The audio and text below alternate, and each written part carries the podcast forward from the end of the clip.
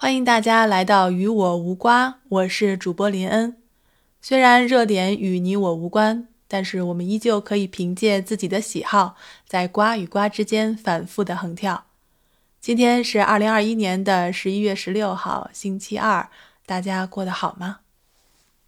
今天呢，我想来聊一聊咖啡。因为看到了一则新闻，是说由于巴西的干旱和霜冻影响了咖啡豆的供应，所以可想而知啊，咖啡的价格就要上涨了。我不知道大家有没有喝咖啡的习惯。呃，在澳洲这边呢，其实很多很多人其实都有喝咖啡的习惯。从我们公司的比例来说吧，基本上除了我之外，大家都喝咖啡。每天早上到了公司，先冲一杯咖啡喝；每天午饭后再喝一杯咖啡。所以看到这个新闻，我就想说，公司的咖啡还好，但是如果你在外面去咖啡馆喝咖啡的话，那价格是很有可能上涨的。因为看到七台的报道说，说是供应商们也没有，就说有十年都没有见过这么高的价格了。因为霜冻，尤其是霜冻，因为它是发生有可能发生的最糟糕的情况。如果霜冻发生在咖啡树上，就有可能杀死这个咖啡树。再加上这种疫情的物流问题，所以预计咖啡的价格将进一步的上涨。但是他没有说进一步上涨到哪里。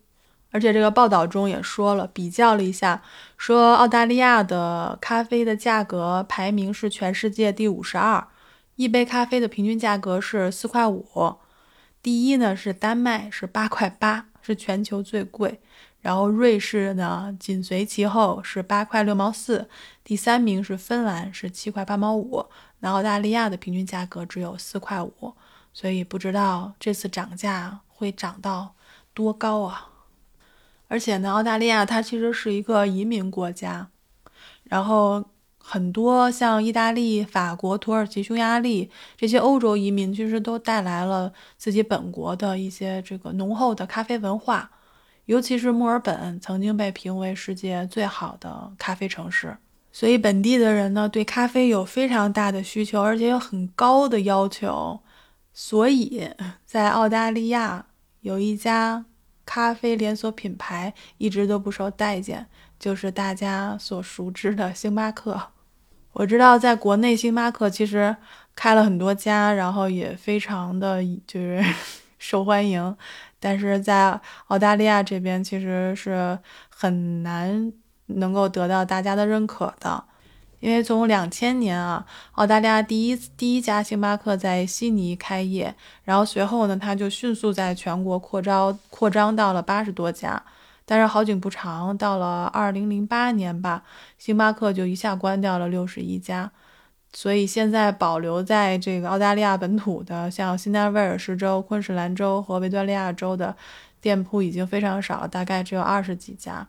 就如果你要问为什么这个星巴克就那么不受待见呢？呃，三个字最简单的用三个字来形容就是不好喝。对你没有听错，就是因为不好喝。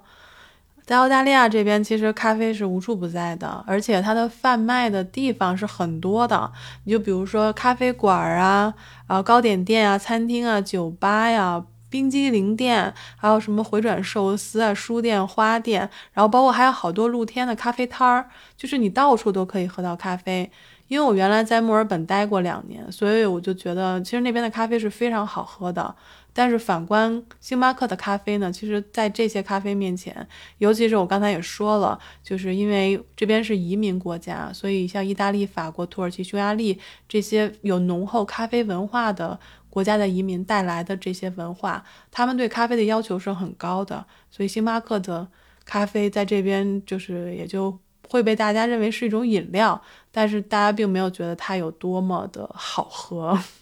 就无论你去搜索任何的文章，它有可能会写的很长，然后跟你分析澳大利亚本土的咖啡连锁店，然后所有的这种咖啡文化的传入、咖啡文化的历史，其实它可以给你写的长篇累牍，但是归根结底就只有三个字：不好喝。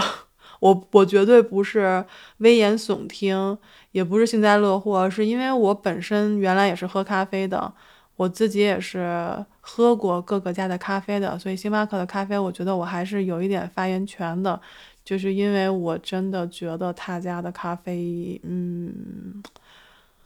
但不可否认的是，无论你喜不喜欢星巴克的咖啡，他家的咖啡杯其实都是蛮招人喜欢的。这一点我是非常承认的。我路过星巴克咖啡店的时候，我经常也会进去看看他有没有新品的咖啡杯在卖。希望我们呢可以用自己最爱的咖啡杯去喝一杯自己最爱的咖啡。